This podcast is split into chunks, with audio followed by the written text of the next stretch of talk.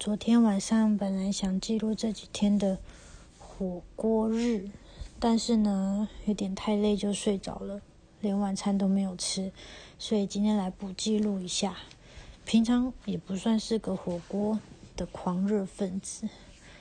我记得礼拜，今天礼拜四，哎，今礼拜五，礼拜二的时候呢，忽然有点想吃火锅，就去万隆的一家叫做火锅哥的地方。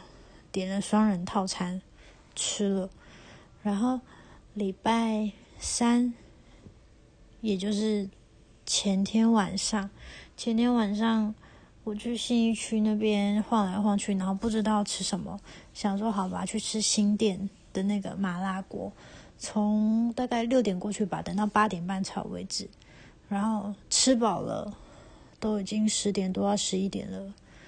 结果呢？昨天礼拜四的中午，我公公就是我先生的爸爸，问我们中午要不要吃饭。我们说好啊。结果又是吃火锅，所以连吃了三天的火锅，所以昨天晚餐就饱到吃不下，